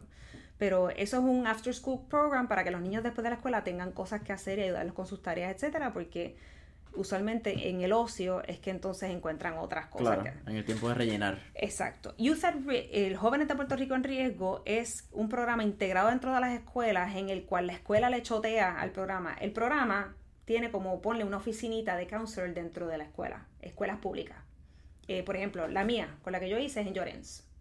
So, la escuela de Llorens Intermedia y High tiene una pequeña oficinita de Jóvenes de Puerto Rico en Riesgo. La escuela le avisa a jóvenes de Puerto Rico en riesgo los niños que están failing. La idea de pues, jóvenes de Puerto Rico en riesgo es que los niños se gradúen, que logren terminar la escuela. So, lo que hacen es que invitan a esos niños a participar en el programa. Y los niños tienen que lograr como unos milestones en el cual ellos eligen ir para allá. Depende del número de mentores, el número de niños. Por eso es que es importante reclutar los mentores. Porque, por ejemplo, tengo 10 niños, pues entonces yo voy a necesitar 10 mentores porque es un one-on-one El thing. uno. Esos niños, el, el programa empieza con, primero que los mentores, tú dices que vas a ser mentor, ellos, por ejemplo, dan, unas introduc- eh, dan unos introductions y de 30 terminan en 15. De esos 15 tienes que ir unos trainings como tres sábados, ponle. Y esos tres sábados te están preparando para lo que va a ser el programa. So, tú tienes una preparación como mentor. pero es casi como si pasaras por el programa tú, el programa que le dan a los niños. So, eh, tienes esa preparación y el programa, el kickstart del programa es un retiro de, de cinco, como es casi cinco días en el yunque. No kidding. ¿Con los estudiantes o solamente los mentores? Los mentores con los niños. Ya, pero esto es un retiro casi a lo, a lo Wing Hof, ¿me entiendes? Yes, y te tengo que decir... Sobrevivencia. Te tengo, te tengo que decir que parece... ah, Para mí era como que yo voy a dejarme fluir, yo voy a fluir, porque yo siento, me han dicho que esto funciona, yo encuentro que es intenso, pero en verdad, tú sabes, ah, no sé si esto va a funcionar. Y pues, por ejemplo, tú no sabes el niño que te va a tocar, by the way. Entonces, tú vas allá, están compartiendo todos y durante estos cuatro días ellos van, tú vas pasando por todo esto con ellos, los vas ayudando, pero casi al final del programa es que entonces te hacen el pairing, de que te dicen cuál es el niño con el que tú vas a, a pasar. Entonces, tú solamente conoces la escuela, que es lo que te escoges. Tú conoces la escuela y te enteras de los niños que están en ese cohort, ponle, cuando van para el yunque.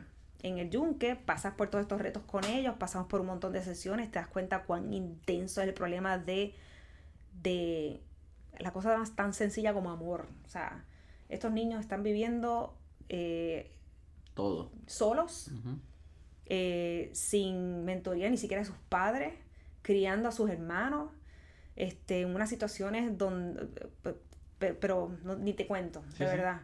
Y cuando tú tienes un niño, eh, by the way, esto es, inter- eh, esto es de grados octavo, ponle, a 11, 12, tú sabes, son, son niños de intermedia y high.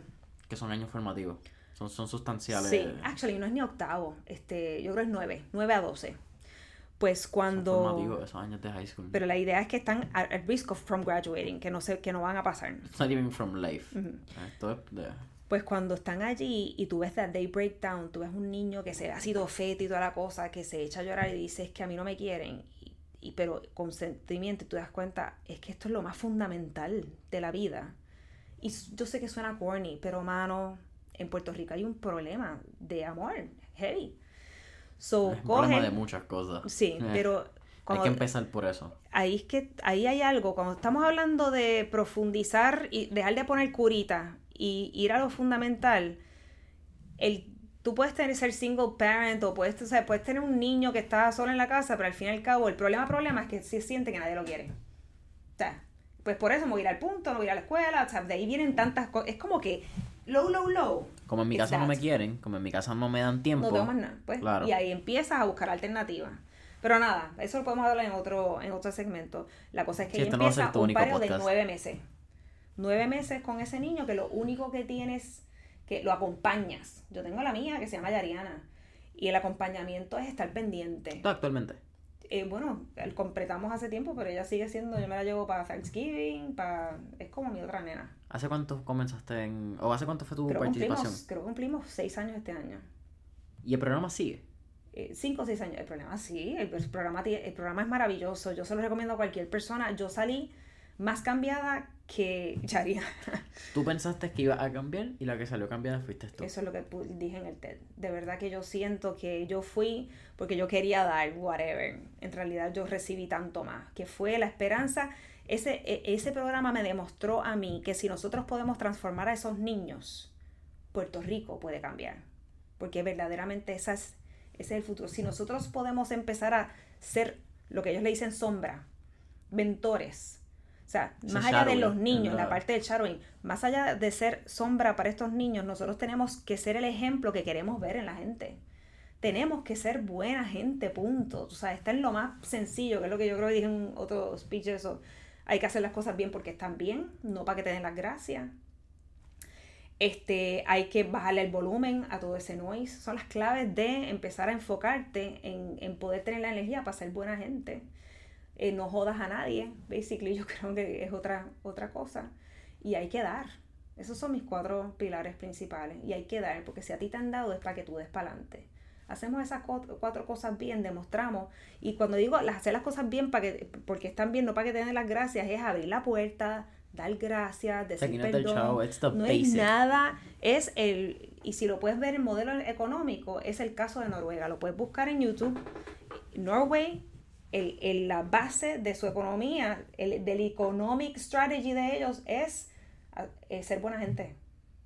una economía solidaria, se llama, economía solidaria, donde si la gente, en vez, tú no tienes que enfocarte ni en tantos valores, respeto, ética, no, no, no, hacer el bien. Si una persona está enfocada en hacer el bien, cuando le llegue el contrato que no es, que, que no le toca, va a hacer el bien y va a decir, no, eso no está bien. Es tan sencillo como hacer el bien.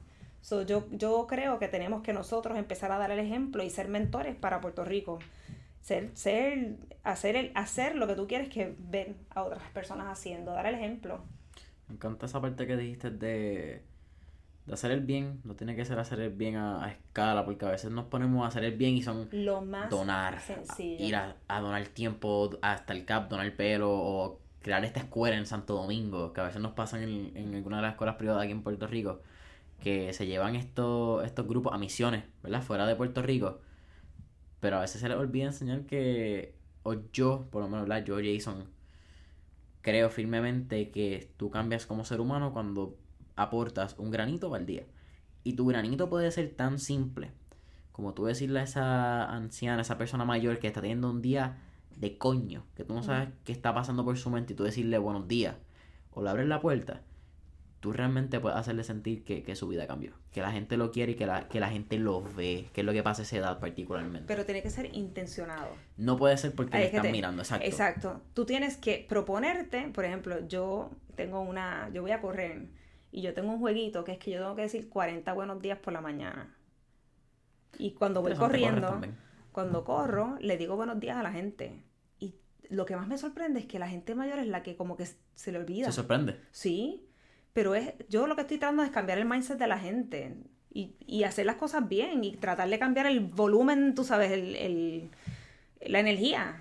So es buenas, buenos días, buenos días. Y mi marido piensa que estoy, o sea, me dice, tú estás loca, pero I don't care. Y yo los cuento, y son 40. Tiene que puedo hacer más, pero por lo menos las, las primeras 40 personas les digo buenos días. Y es, que es bien bobo, pero es intencionado, y para mí eso vale. Eso es uno de mis checklists diarios de qué es lo, qué cosas intencionales yo estoy haciendo para ser una mejor mentora para Puerto Rico. Ese es tu, ese es tu checklist. Me suena muy interesante y, y me suena bien triste a la misma vez que sean las personas mayores. Porque no sé, mano, es que me, he fijado, no lo tengo, no lo tengo medido, pero a mí me, me molesta que a mí me enseñaron ciertas cosas y yo siento que hay personas que se les ha olvidado. Sí. También puede ser, yo creo que, que una parte bien triste que como sociedad puertorriqueña hemos dejado de, de, de querer, no querer la palabra, pero de respetar y darle esta importancia a las personas mayores. Y yo imagino que también desde el punto de vista, pues, quizás hasta lo extrañan, lo añoran, que, que alguien le diga buenos días, es como que, mira que esto. Porque yo no recuerdo, por lo menos yo no tengo un, un, vivo recuerdo de mi generación que me hayan enseñado, a mí me enseñaron mis valores, pero la familia, realmente mis abuelos. Pero tú no, tú no ves gente joven que, que cuida bien o que trata bien o que demuestra un respeto a, esa tercera población, a esa tercera, esa población de la tercera edad. Yo creo que, que no, no, hay que pensar, hay cosas que tú no, no, las, no las debes de pensar tanto. Debes de, ya de, de llevar por el corazón la, la, la, felicidad, la cara de ciertas personas cuando yo digo buenos días, que les hago el día, es como que olvida de this, is, this works, el que, no lo, el que no lo aprecia no lo aprecia, pero con tres personas que le alegre la mañana, I'm good, that's it. So, olvídate de si, si es o si la. Olvídese de la demografía o de la parte psicológica. Haz las, nuevamente, haz las cosas bien porque están bien. No para que te den las gracias. Y creo que quizás con eso, con una persona que impacte, hay un TED Talk. Este no es un libro, pero hay un TED Talk que es eh, Everyday Leadership, se llama. Y yo le digo el Lollipop TED Talk, porque es sobre cómo esta persona, el haberle dado una paleta a otra sin, en el momento, sin saber, en el momento idóneo, todas las repercusiones que tuvo. Es un TED Talk que yo, actually, no dura ni 10 minutos. El tipo va a las millas, pero es bien bueno, bien lindo. ¿Verdad? Eh, estoy pensando y es que eh, está el garete, porque no hay otra palabra. Como tú quizás ser buena gente puede salvarle la vida a una persona. Y aquí no estamos hablando de ningún ejemplo le salvaste el día a alguien en el puente. Mano, es que esa persona tuvo un, día, una, experiencia de culo antes de que tú le abrieras la puerta. Y esa persona puede ir de camino a tirarse en la carretera y tú no lo sabías. Y tú le diste una, una Y puede que ni te enteres que eso iba a pasar, pero el, buenos días nada más, sí. Eso nada, digan buenos días, por favor. Eso eh, no es tan complicado. Y abran la puertita de vez en cuando. Se van a sentir bien. Ay, y tú has visto, hay videos de cuánta cosa, de todas las diferentes acciones. Yep. De abrir la puerta, le- la sonrisa que sale después. Ay, verdad, yo creo que eso funciona. Yo creo que todos necesitamos la energía y el optimismo y la felicidad para poder seguir resolviendo los retos que se nos presentan día a día en Puerto Rico. Y, y son muchos. So, tenemos que crear el espacio para poder bregar. Y, y qué mejor manera que poner el ejemplo. Que siendo personas decentes desde el corazón. Tienes que, para ser agente de cambio no tiene que ser tan complicado. Y me encanta porque lo, el, que es lo más cliché, pero dicen que tú cambias el mundo, cambiando tu, tu mundo cercano. ¿verdad? Ese ecosistema interior que uno tiene. Y creo que más cierto no puede ser con lo que has dicho. Angie, llevamos casi una hora y veinte. Este va a ser el podcast más largo. Ese es bueno, Sí, eso es buenísimo, porque sabes que no, estoy seguro que no es, es el primero, pero no va a ser el último. Pero para Sí, sí, cerrar, sí. siempre hacemos tres preguntas. Ok, La, la primera, si pudieras volver a nacer o volver a, a pasar a existir y vivir una década o un periodo histórico o... ¿Verdad? Pues periodo histórico renacentista, hemos tenido taínos, hemos tenido de los 70, hemos tenido hasta los 90. Simplemente un periodo que tú digas, wow, hubiese interesado estar ahí. Eh, La pregunta es la década. Década o, o periodo, hemos tenido renacentista, barroco. Esto tiene que ser algo muy intelectual ¿No? o puede ser tan sencillo que es que I just felt good, I love the 80s. Tuvimos los O sea, 90 en la de verdad que era la, la mejor música ever. eh, el, el- los LPs. eh, la- Que un LP. Pa- Ay, no, me, en serio. Yo nací casi en este, en este siglo. Los vi- vi- vinyl. Los viniles, ok, ok, ok. Yes. Sabes que no saben que eran LP, pero tengo viniles. Por lo menos esa me la tienes que dar. Tengo dos viniles, uno de Billy Joel y uno de Frank Sinatra. Pues, pero puedes comprar más. Sí, Sí. sí, pero estos son originales. Estos son, ¿entiendes? Yo no sé, y nue- nuevamente no es por el intelecto. Yo no soy una persona muy de history driven ni nada de eso. Yo, hon- honestamente, mí- para mí que los 80, correr bicicleta, tomar Kool-Aid, este, hacer picnics, eh, o sea, mi, mi infancia fue tan maravillosa, pero esa parte de pasarla mal también con el LP, tener que, ah, la parte de hacer mixtapes.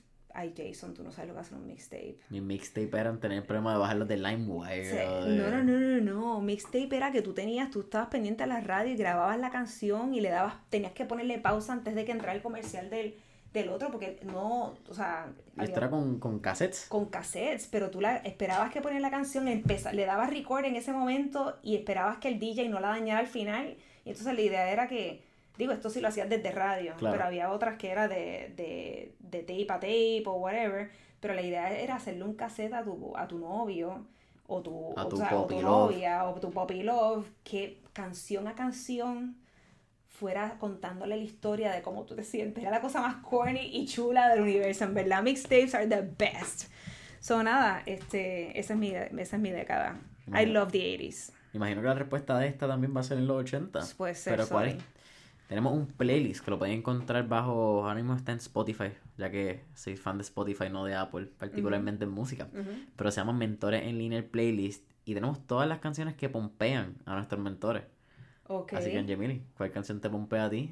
Eh, Quizás la escuchas antes de salir a caminar, antes de, de cada conferencia, que, te lo- que es tu energy driver y es tu... puede ser tan corny como Bomba para fincar de Vigo Claro que sí, ah, bendito. Fíjate, esa Sí. es buena. Esa, es- esa está diferente. I guess, maybe, no sé. Alguien. Esa, oye, no, el playlist... Bomba para fincar de Vigo sí. Esa, esa. Si tú quieres escuchar un playlist que tú no sabes que viene después... ah, pues estoy es loca por escucharlo. Va Pero ponle esa. Bob Dylan hasta Power de Kanye West. So tiene una mezcla bien algaro. Angie, la tercera. Basado con lo que es Mentores en línea, que es este espacio donde tenemos conversaciones que la gente puede encontrar con sus mentores, cosas, est- estos patrones que estamos hablando de, de abstractos, de elementos de disciplina, perseverancia, consistencia. Muchas veces cuando estamos entre las edades de 16 a 21, 22 años, y tú lo pasaste recientemente con tu hijo, que tú puedes ser casi mi mamá por la edad. Gracias por eso, en serio. Estoy relajando. Oye, no sé si Te quedó bon- yo, yo sé dónde tú vas, pero era como que, oh man, íbamos tan bien. íbamos a... You had it, bro. One more. Está bien, la voy a dejar pasar. Next. Tú estás en una, en una etapa, yo creo que muy particular, donde todo el mundo sabe lo que es mejor para ti. Donde la vida y la gente, las generaciones mayores, te están quizás influenciando para que tú hagas lo que está bien para ti, que tú tienes que decidir en estos años de universidad, qué tú vas a hacer con tu vida cuando tú no has vivido. ¿Qué Angie La Torre le puede decir a este joven que está creciendo, que está buscando qué hacer, que maybe quiere ser empresario? ¿Qué eso que, que ha aprendido que es esencial? Diablo, mano, en verdad, yo te puedo decir de lo que he notado, porque yo trabajo con mucha gente joven también y, y lo veo tan cansado, como que, o sea, yo tengo literalmente amistades que tienen, que acaban de cumplir 33 años que están pensando en retirarse. O sea, y que se compraron, I'm not kidding, y se compraron la casa donde se van a retirar y están cansados, o sea, están hartos. Yo no entiendo por qué tanta prisa. O sea, yo no, yo, no, yo sé que la gente quiere lograr tantas cosas y quieren ser successful este, tan rápido o, saber qué, o saber qué es lo que va a pasar. You, need, you want to know the end of the story. Y yo no sé si, honestamente, yo no sé si es un single case, pero yo tengo 45 años y yo no sé qué es lo que yo voy a hacer todavía cuando yo sea grande. O sea, what's the point? Tengo amistades que estudiaron por esa prisa, estudiaron profesiones como ser abogada. Tradicionales. Medicina. They're not, they're not happy. O sea, están haciéndolo como profesión, pero no sienten, y, y no, no lo digo de, de mala onda, pero yo no las veo tan engaged con su día a día y lo que hacen y tan satisfechos como me siento yo. Lo hacen casi porque es lo que tienen, porque si no hacen eso mueren. Yo estoy aprendiendo todavía. Eh, yo, yo siento, y esto es algo que ojalá se lo dijera otra persona a mi hijo, porque si se lo digo yo y se lo sigo diciendo y no me hace caso, pero you don't need to know, you don't need to know, just flow, o sea, eh, aprendan en todo momento, nunca traten de ser expertos en nada, porque en el momento en que te haces experto, verdaderamente vas a empezar a perder valor, no vas a perder el overall este, perspective que necesitas para, para ser productivo. Eh, em, tengan paciencia, las cosas no sean de un día para otro. Eh, y just have fun, have fun. En el momento en el que sientes que, que que no es funny, que tienes un, te va a dar un heart attack a los 33 años y estás buscando dónde retirarte, en verdad, there's something wrong. Eh, or maybe right, maybe you did everything, pero yo no creo que a los 33, I think it's too early, yo, yo tengo 45 yo me siento joven, o sea, no me siento que mi trabajo me jala, mi trabajo me inspira. Y find that drive, pero it's in constant learning. That's awesome. Good. I love it. Me miras como, como si... No sé. No, no, a mí me encanta. Oye, Angie. Uno, gracias por, por aceptar la invitación. Para mí es un placer. Ya quisiera yo tener ese, ese drive y ese enfoque y empuje que tienes tú a, tus tiernos what? A los 20, 20 casi 21. A lo que, de veras te lo digo de corazón, no tengas prisa, estás haciendo todo bien, pero en el momento siempre está, yo, yo la gente tiene como un termómetro interno. Ya estén constantemente pendientes ese termómetro y si tú sientes que, que, estás, que estás feliz. and it, actually aprendí que la palabra no es ni happiness, es joy. Porque happiness es más sobre ti y como tú te sientes en estado. Joy, que by the way es el nombre de, de, de mi eterna amiga, it's more about the feeling that you have after you give something. Yep. O sea, it's really about ese, ese, ese giving forward y es el resultado de haber hecho, hecho algo bien. So look for what gives you joy in life. Esa, esa referencia me la, no, no igual, pero bastante parecida. Me la dio mi mejor amigo, él sabe quién es, y aunque no habla español, en algún momento se le va a pasar esta, este podcast. Y me dijo, happiness, it's momentaneous. Being joyful, it's lifestyle. Y yo creo que más cierto no puede ser. Así que Angie... Otro libro, Joy. Se llama Joy. No, tengo un lado de la libreta ya lleno por tu culpa. No, mira, Angie, eternamente agradecido por la oportunidad que me dio Dana hace varios años, te lo había comentado. Yo, que funny, nos conocemos ya hace como dos años, yo creo que como todo, 2018 más o menos. Conozco, conocí a Dana, tuve la oportunidad de darle con él y irme a comer hace cuatro. Y no te enteras hasta ahora. Eternamente agradecido por la oportunidad y por las puertas que me abrió Dana en, en un momento donde yo estaba saliendo de primera compañía, donde tuve mi primer flop, que eternamente agradecido por el flop y eternamente agradecido por personas como ustedes que le dan la mano a, a jóvenes como yo, que están buscando locuras e inventos y, y qué hacemos por la vida, Bello. dando cantazos. Así que Angie, ¿cómo podemos conseguir a Seriously Creative en las redes sociales y en website? Eh, we are Seriously Creative en Facebook, en Instagram, en Twitter eh, y en nuestro website we- seriouslycreative.com. seriouslycreative.com. Familia, ya saben, pueden encontrar a mentores en línea, como mentores en línea en Facebook e Instagram. Y no olviden darle 5 estrellas en Apple Podcast para que ayuden y compartan con la gente que quieren estas conversaciones cool y entretenidas que tenemos en mentores en línea. Así que familia, nos vemos en la próxima. Gracias.